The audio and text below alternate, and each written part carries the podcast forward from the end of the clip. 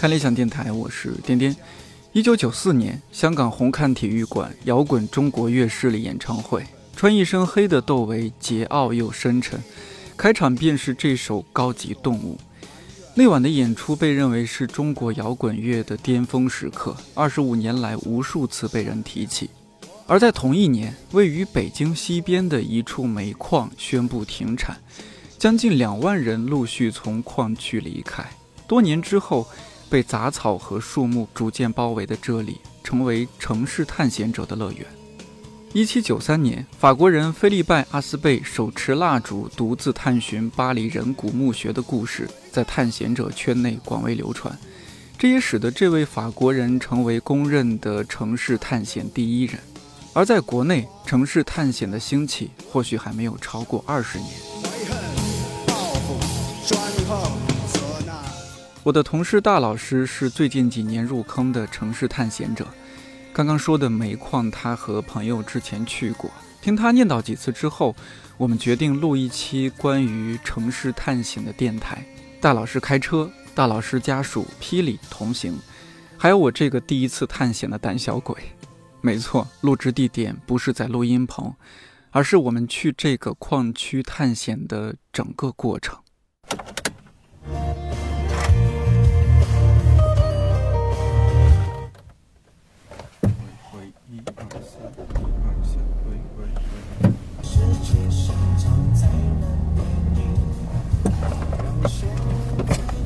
慢点看啊。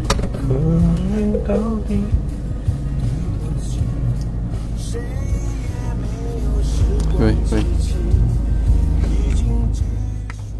会不会不同的季节去，可能感感觉也应该会不太一样一点，是吧？嗯，上次我们去就感觉热晒，但是它那里面就是晒的地方就有点热，嗯，阴凉地方还挺阴凉，挺凉因为没人，嗯有狗，听见狗叫，所以有一栋楼我们就没敢进。嗯今天不知道有没有狗。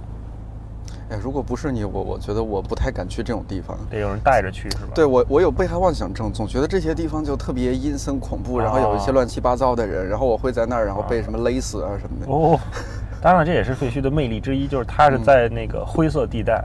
嗯，我们上次在湖南那边吧，去了一个废墟厂厂房，然后里面就明显是有流浪汉居住的痕迹的。包括有的有的废墟，就是你能看到这个人可能白天就出去了。广州啊，广州，广州啊，那个流浪汉他就是晚上肯定是回来睡在这儿的，因为可能地下还铺着他的那个大纸壳，可能还有一些散乱的衣服什么的。对对对，有些地方你看到落灰很多，就觉得啊这块应该人走了很久了。有些地方你看这东西还挺新的，甚至还有近期的东西，那就是这个人白天可能出去干嘛去了，晚上再回来睡觉。有些胆儿大的其实也在那儿，就完全没他没房子住嘛。对，他是能就是能稍微遮风挡雨点但是肯定是没有那么舒服啊什么的。对对对，嗯，铺个凉席就睡了。然后我们有一次去看到，就经经常会有宿舍楼嘛里面，嗯，宿舍里面就是一人一小隔间儿，然后经常会有人在上面写，很多流浪汉嘛，在这写什么浪迹天涯呀，什么想念父母啊，早日归乡之类的。这这真的真的是他们。哦，还有这样的话，内心所渴望的，然后写在墙上，然后留下来。嗯，最甚的是一次我们去，也是在一个宿舍楼里面。嗯，然后从那个窗户往里一瞥，看见一条人腿，赶紧赶紧就跑，给惊坏了。然后我想，哇，这是再往仔细一看，嗯，是一个模特啊，那种假衣服的模特，但是这个模特已经被烧了。就是烧的剩半截儿，你知道吗？就对，下半身那个腿那个塑料还在，上半身的那个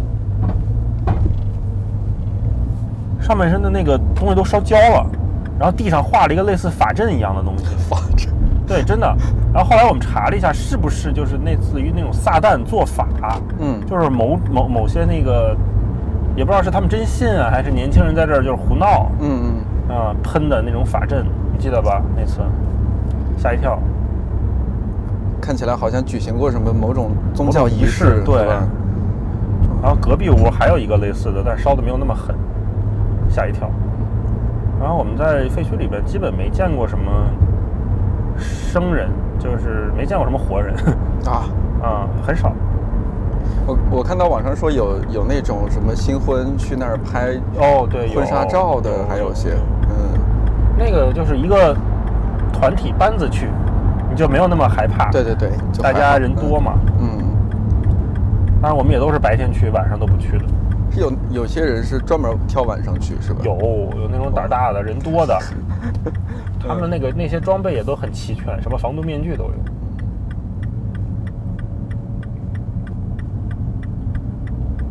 这种就相当于它现在细分了，叫废墟探险，它就是探险的一种，叫城市探险。城市探险，对，探险城市里面的废墟。那那防空洞啊？那农村的话是不是也可以有啊？有农村探险，当然可以。我记得小时候我们村里边有那种过去为了躲日本人来打过来，然后在那种吗？有防空洞，然后有那种就防日本人打过来，然后在山坡上挖的那种洞，就一般人很难爬上去。哦。对，是我姥姥的妈，然后就他们那个年代。那你们会进去玩吗？我不敢，啊，我们就特别难爬上去，呃，这么多年也没有爬上去。只是老人，就是我们去农田，然后老人路过那一片的时候说：“给你指一下。”对，指一下说：“哎，当年日本人打过来。”然后就我们就赶紧爬到那个山洞里边。哦，对，但是小孩们也好像没有去爬过去的。但小时候有一次是那种不在山坡那么高的山坡上，它是在就平地上，可能有一个洞穴。嗯。小时候有几个胆儿大的，我们就约着去四五个。嗯。我小时候特别胆小，现在也胆小。然后就是我们都说好了，说哎哥几个一定要去，啊什么都什么蜡烛啊、手电筒啊都带好了。然后往进走了，可能刚往进走，然后我我我说我不行了，我！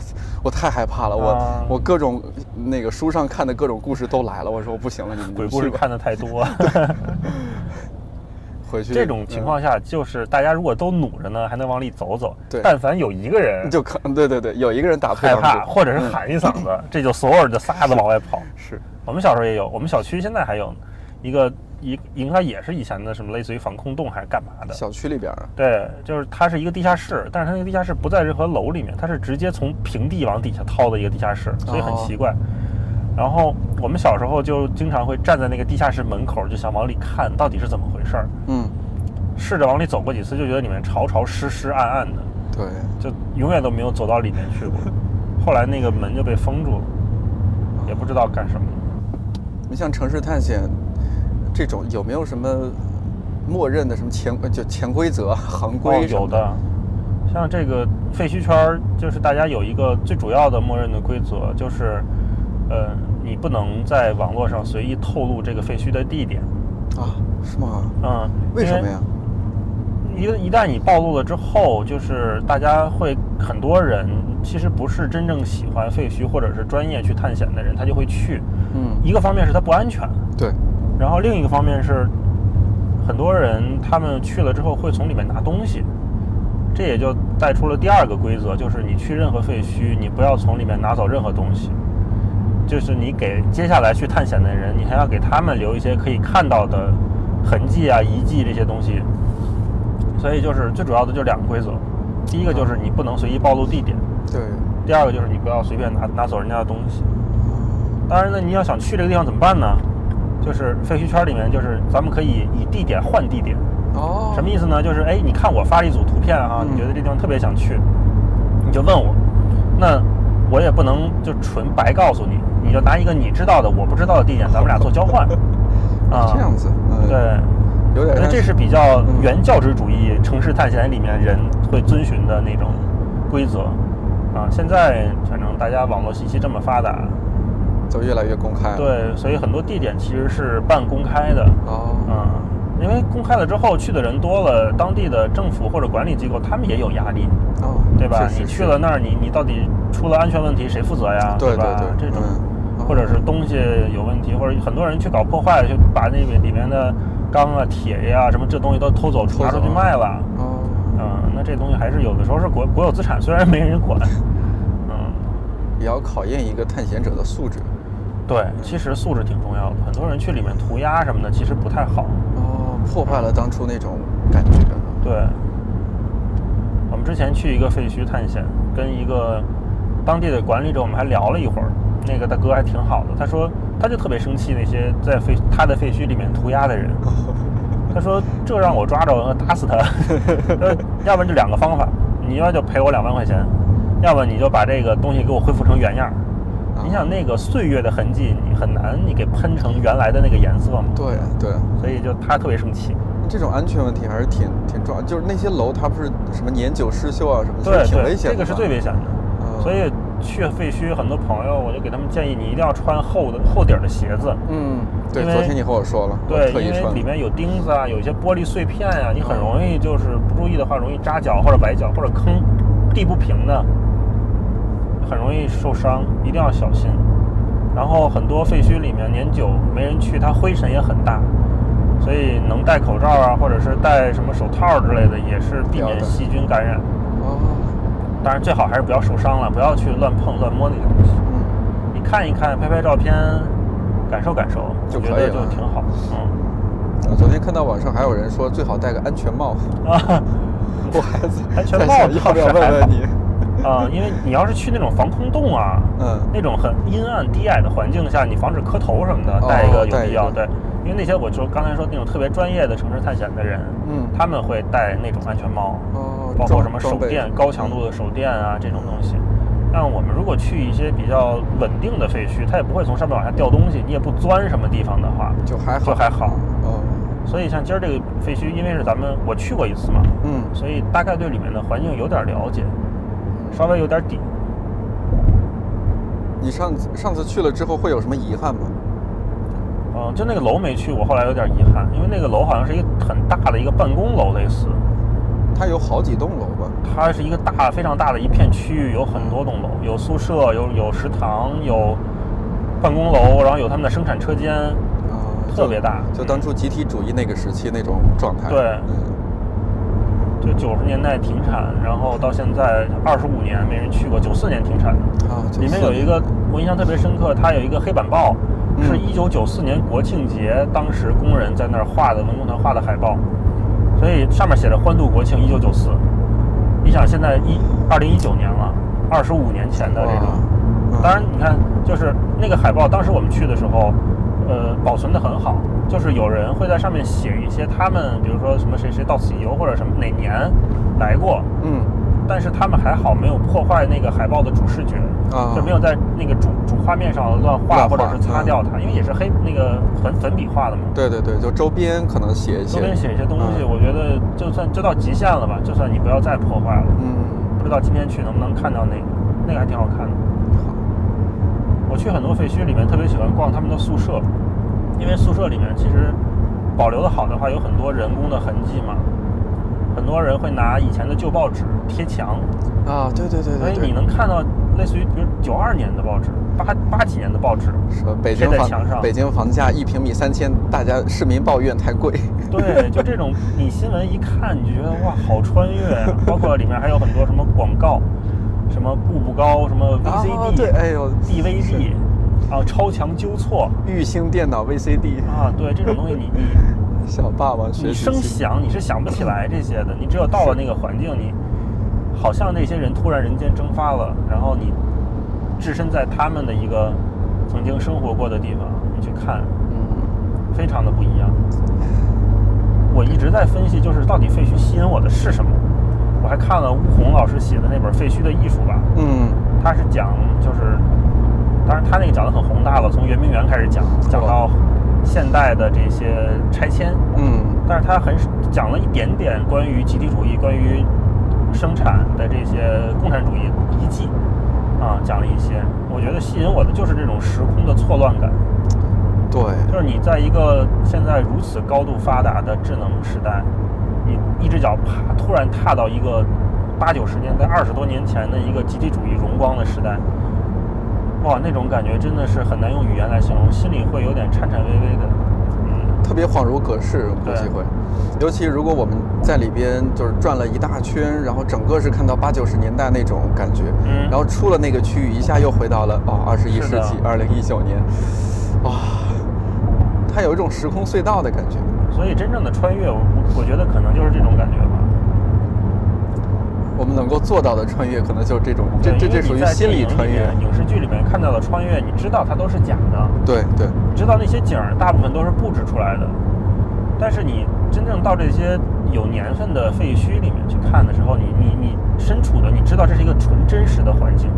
当时时间就停留在一九九四年截止了，时间没有在这里继续行走。对。而且很多宿舍里面有时候会有他们留下的日记啊，工作笔记，真的是留下了很多，包括当时填的领料单，就是领物料他们的填单子对对对对，嗯。你看有些人写的还是繁体字的，手写的繁体字。你想，那就是肯定是有岁数的人，当时还在这里工作嘛。对，这种人工的痕迹，我觉得特别打动人。是的。幸好你说那个时代各种电子的东西是不是那么发达的？对。我有时候想，你像我们现在电子的东西这么发达，当然说留一些影像的资料也挺好的。但是这种像手写的字，这种感觉和你打出来的字完全不一样的，印刷的字。嗯。而且现在再有一些废墟，我们去的时候，可能近年来，就两千年以后的废墟，嗯，它就撤离的算是比较干净了。这也是他们。当然也是时代进步嘛，时代进步了，嗯，他不会再给你留下太多人工的痕迹，它甚至会把床墙上的那些报纸都给你铲掉、撕掉，只留下一点点你可能去找的那些蛛丝马迹才能看到。嗯，你想，那九四年停产的时候，那会儿谁有功夫收拾这地方？对对对，那么大，大家没那个意识，对，没这个意识，所以留下的东西也多。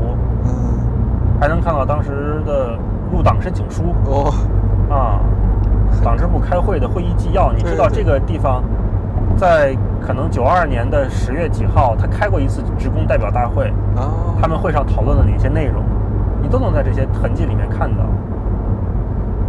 所以你说这些东西是，它是是有史料价值的，也不为过，对吧？嗯，如果真的有人他是可以哈去把这东西收集收集出来，那这个历这个地方的历史一下就鲜活起来了。对。那这些也没有被那些什么各种研究员给带走啊，一直就留在那儿，这个还挺难得。这就有，这是处于一个比较尴尬的时间段啊。因为你想，如果是你一二百年前的东西，大家会觉得是很经典、很很古早的、很老、很老、很老的东西啊。实际上，你二三十年前的东西其实没那么值钱了。对对对，相对来说。但是这二三十年，你想变化多大呀？对。而且这二三十年是跟我们的生命高度重叠的。你说你考古一清朝、明朝的东西，你其实咱们没有感觉的。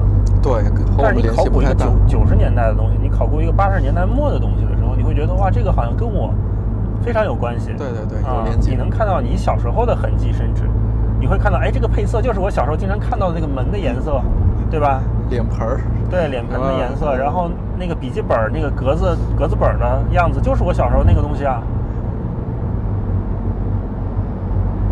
回不去了，嗯，可能在废墟里边能够感觉到时光回去一些。嗯，我在想下一代人可能在考古就是电子考古了，他们可能某一天在电 电电脑上挖出来一个 非常老旧的网址，然后进去看，说啊，这不是零一年的时候那个谁写的帖子吗？对吧？对对，这可能跟我们感觉差不多。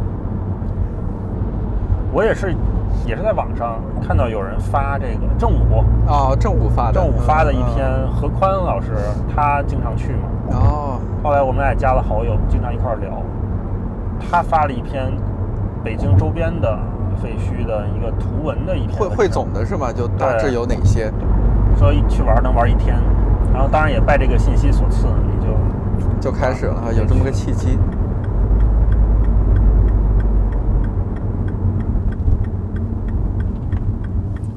约了几个朋友一起去。我真的还在知乎上努力的搜过喜欢知喜欢废墟的人究竟喜欢什么？喜欢什么？没有答案，没有人问这个问题。嗯，我想我特别想自我剖析一下，因为我小时候，嗯，我妈是在首钢工作的。哦。所以，就据她介绍，是在我还没有记忆的时候，两三岁可能就会把我带到那些首钢的那些大厂子里面。对，去吃饭啊，去去洗澡啊，干嘛的，就过那种集体主义生活。所以我在想，会不会是因为那时候的这种情节，导致了我埋下了一些埋下了对我对这些嗯生产设备啊这些废弃的厂房的感觉，有一些感情，嗯，对。你要这么说，可能一个东北人会不会对这种更有感觉一些？哎，你还别说，真是。是吧？那天我去了一个废墟之后，发朋友圈，然后双雪涛啊，双雪涛老师，嗯，说那个他肯定说，哎呀，这个看着太他就直接给我发了一个发条语音，说，哎，大姨，你去地方在哪儿啊？好有意思啊，是吗？啊，我说北京一个玻璃厂，说有机会到时候咱一块儿去玩去。他说行。哦，对，所以真的，你看，就是双雪涛他们这种。东北文学，对对对，他们也会，他们他们对这东西太有太有情节了，嗯，包括你像贾行家那些，贾行家也是，嗯，喜欢这些，嗯。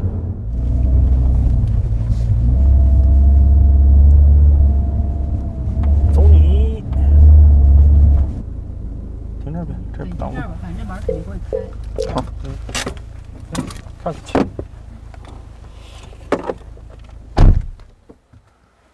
嗯。还挺难想象的，以前这儿有那么多人。对啊，上万人在这儿生产，太不可思议了。上万人在这儿。是啊，这是京西的八大煤矿之一啊。他们也是，比如说有那种大班车，然后把他们送过来。不是，他们就住这儿，这是他们的生产生活区，都在这儿。一会儿就咱们能看到他们宿舍楼的，他们住在这里。平时没事儿，他们也不往市里跑。嗯，那时候交通也不方便。是啊。哇，住这种地方啊！那过去如果有人住的话，这儿应该还挺平整的，不会有这么多杂草。对，嗯不可思议啊！是不是有一种恍如隔世的感觉？对你想到曾经你你你现在走的这条路，曾经那么多人走过，然后现在如此的荒凉。对。看见了这边这这这里都可以看看。好，好。这趟着点走哈，别别小心小心一点啊。对，所以让我穿一个厚点的鞋子。那你看有用吧？对对对，你看这以前就是他们的旧报纸。挺早的了。李李开复，什么样的人才是好人才？北大副校长陈章良，微软副总裁李开复，这信息产业报。哎信息产业报是当初许爷待的那个哦，那信息经济观察报啊，经济观察，对对对。你看这边电商，火炉使用合格证。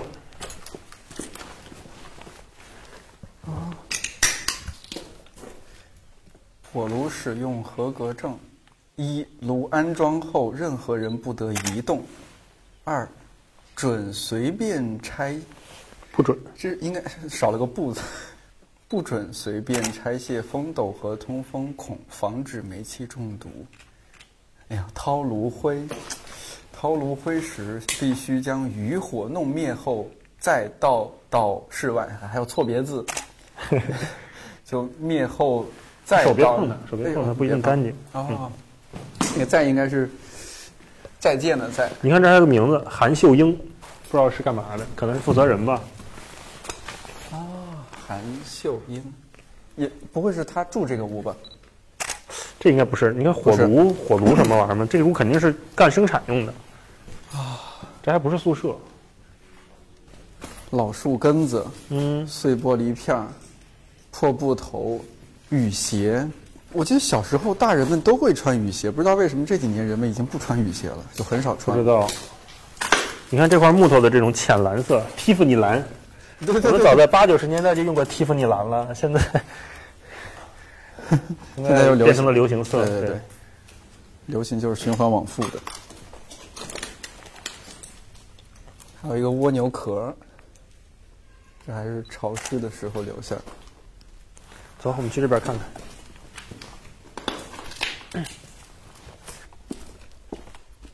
这是雪花膏。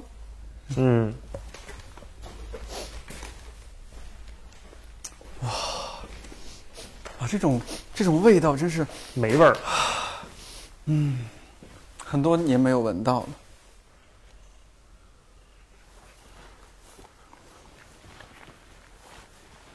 走，看脚底下啊。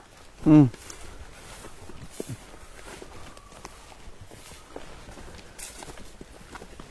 现在回了我们村也差不多这么安静，没有人吗？基本都是老人哦，然后有一点小孩儿。年轻人都在外边。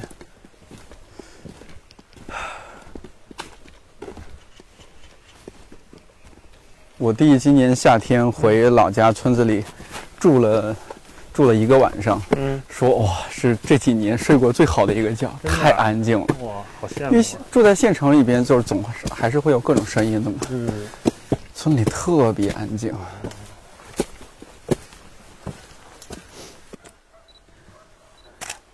你说产煤的话，当初这儿应该还是有些环境污染的，有吧？是吧？嗯。不过他们这可能主要是挖，它不不是哦，对对，不加工，不是生产，对对，主要是挖。好久没见这么多狗尾巴草了。嗯。狗尾巴草，我们家。嗯，我们也叫狗尾巴。狗尾巴草。嗯。这是个黑板吗？不是水泥板。嗯。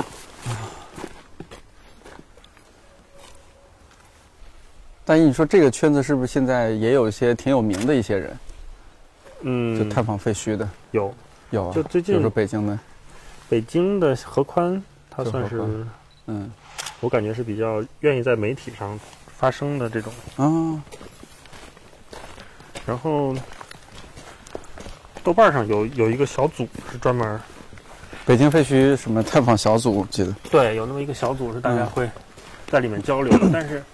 呃，因为这还是比较仰仗于你拍的东西，对摄影技术有一些要求，所以几个比较关注者比较多的都是拍照还不错的几个人。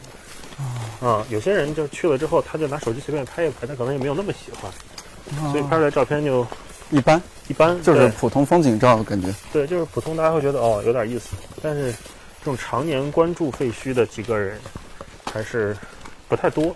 嗯，数得出来的可能有那么十来个哦，有十来个。嗯哦，有一些专门是，有些朋友是在美国，在加拿大，专门去找这些废墟拍。哦，所以也挺有意思的，那些教堂啊，什么剧院啊，那些地方。有男有女吗？这这波人？哎，女孩还多一点。女孩还多一些啊？对，可能女孩的审美普遍更好一点，细致一点，会注重很多细节方面的东西。嗯。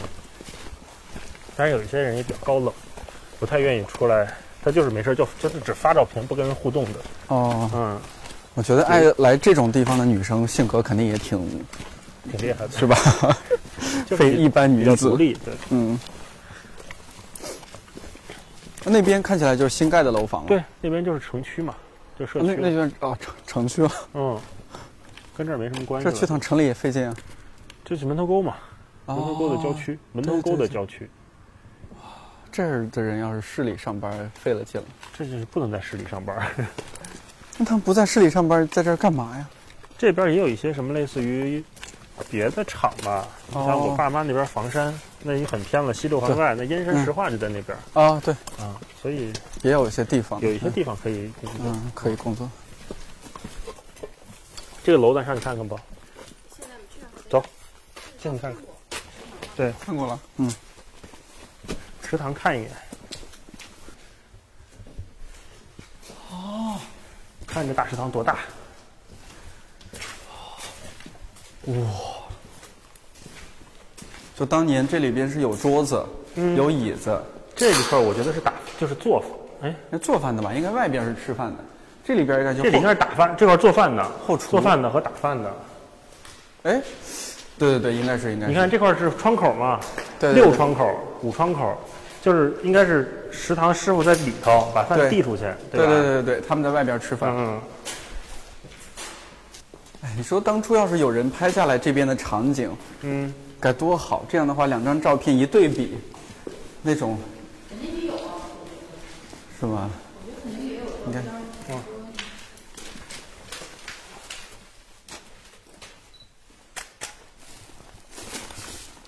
这还有。我小时候用过这种，就是什么叫什么蜂花的，还是说蜂蜜蜜蜂的那个洗发水？对对，蜂花牌。你看你脚底下那个，一九九一年，一九九一年的宣传手册，怎么样？哇，宣传手册九一年，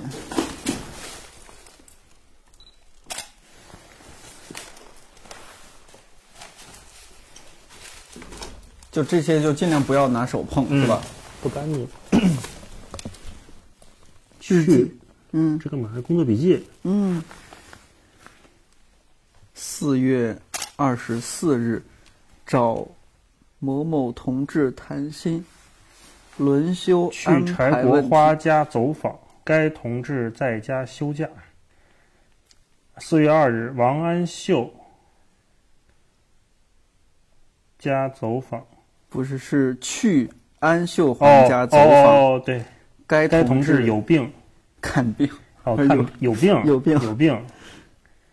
去陈宝云家走访，该同志在家休产假。休产假。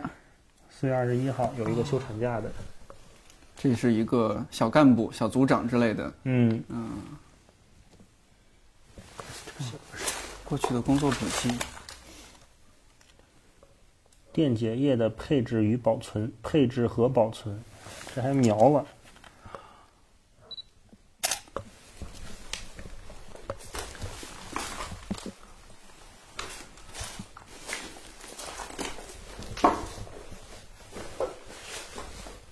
这个屋子挺有意思的哈。嗯。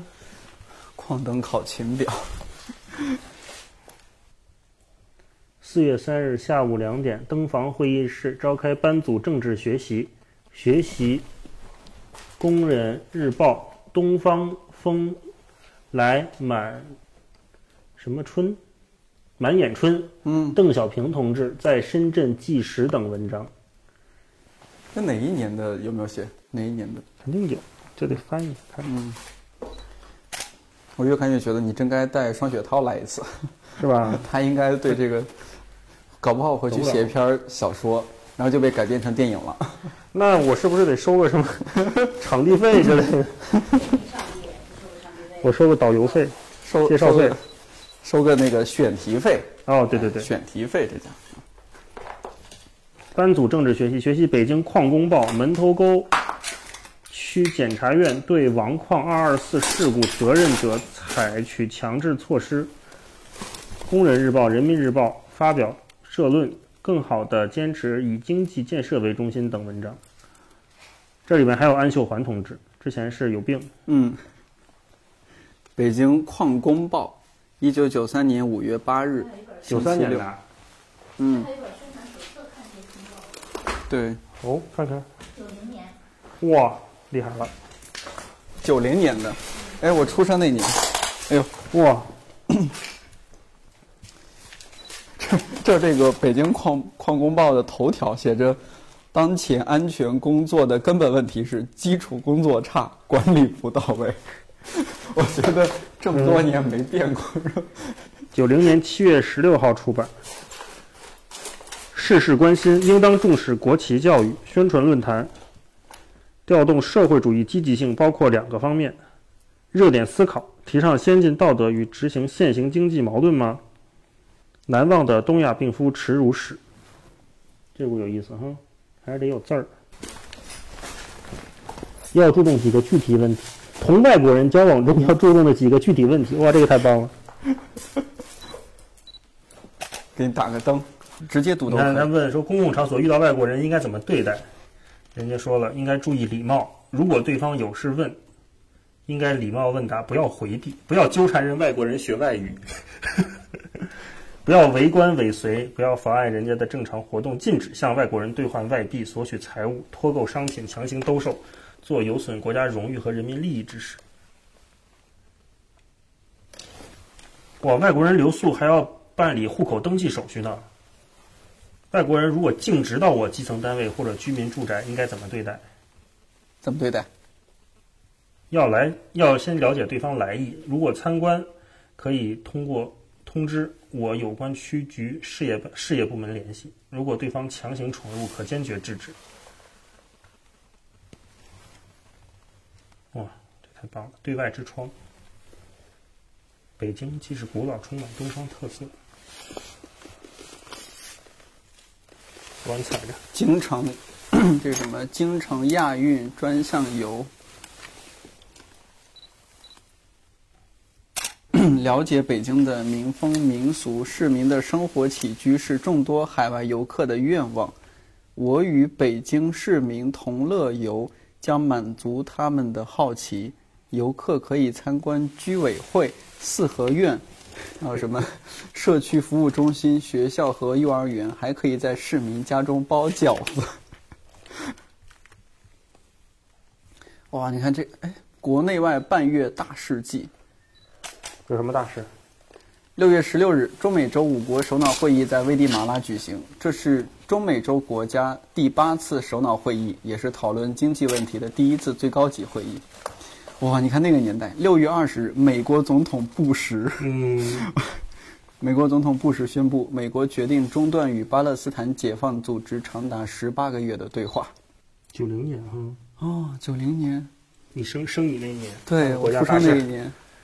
六月二十九日，李鹏总理签署国务院令，第四次全国人口普查登记七月一日零时开始。哎呀，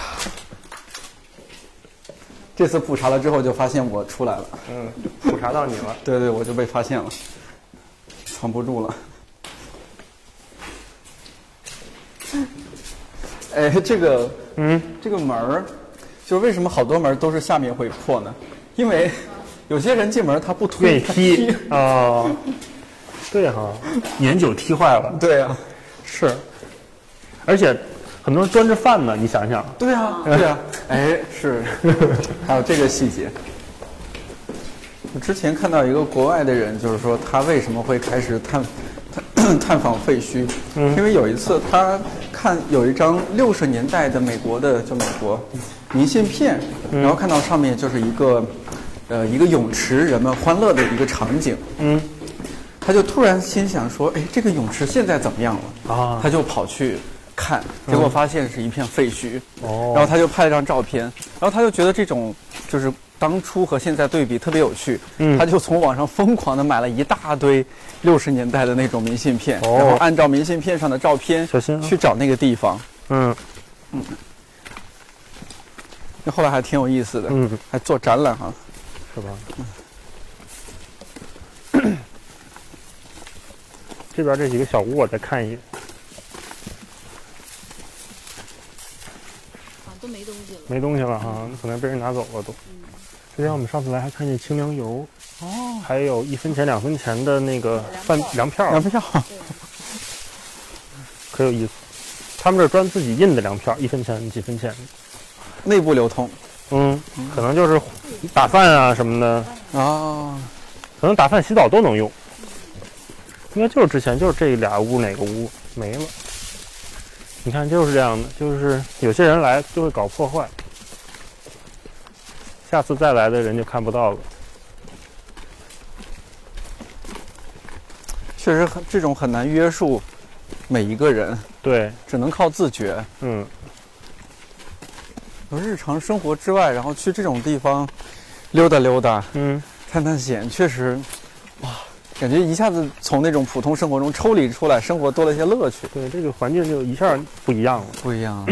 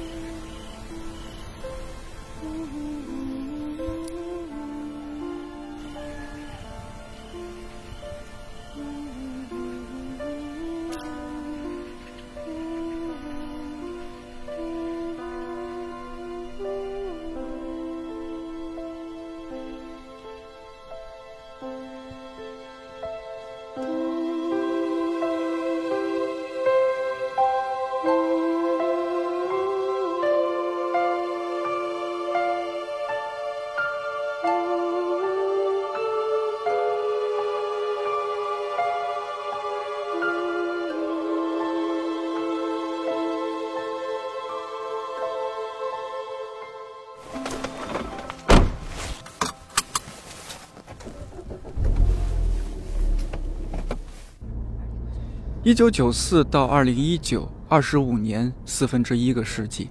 从矿区返回的路上，看到越来越多的车、人，还有建筑，觉得既真实又不真实。我想起阳光好的时候，会在公司楼下看到很多附近居民晒着太阳闲聊天，坐着婴儿车的孩子和坐着轮椅的老人并排着，像极了人轮回的一生。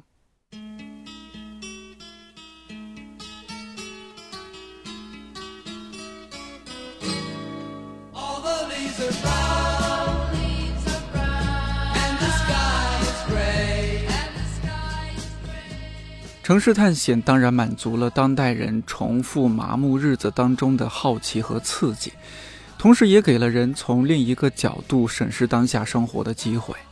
欲望、成功、迷茫、挫败、幸福、荣耀、空虚、自满、孤独，不过是废墟之上大梦一场。梦醒之前，或许还可以做点什么。看理想电台，我是颠颠，祝你早安、午安。晚安，我们下期再见。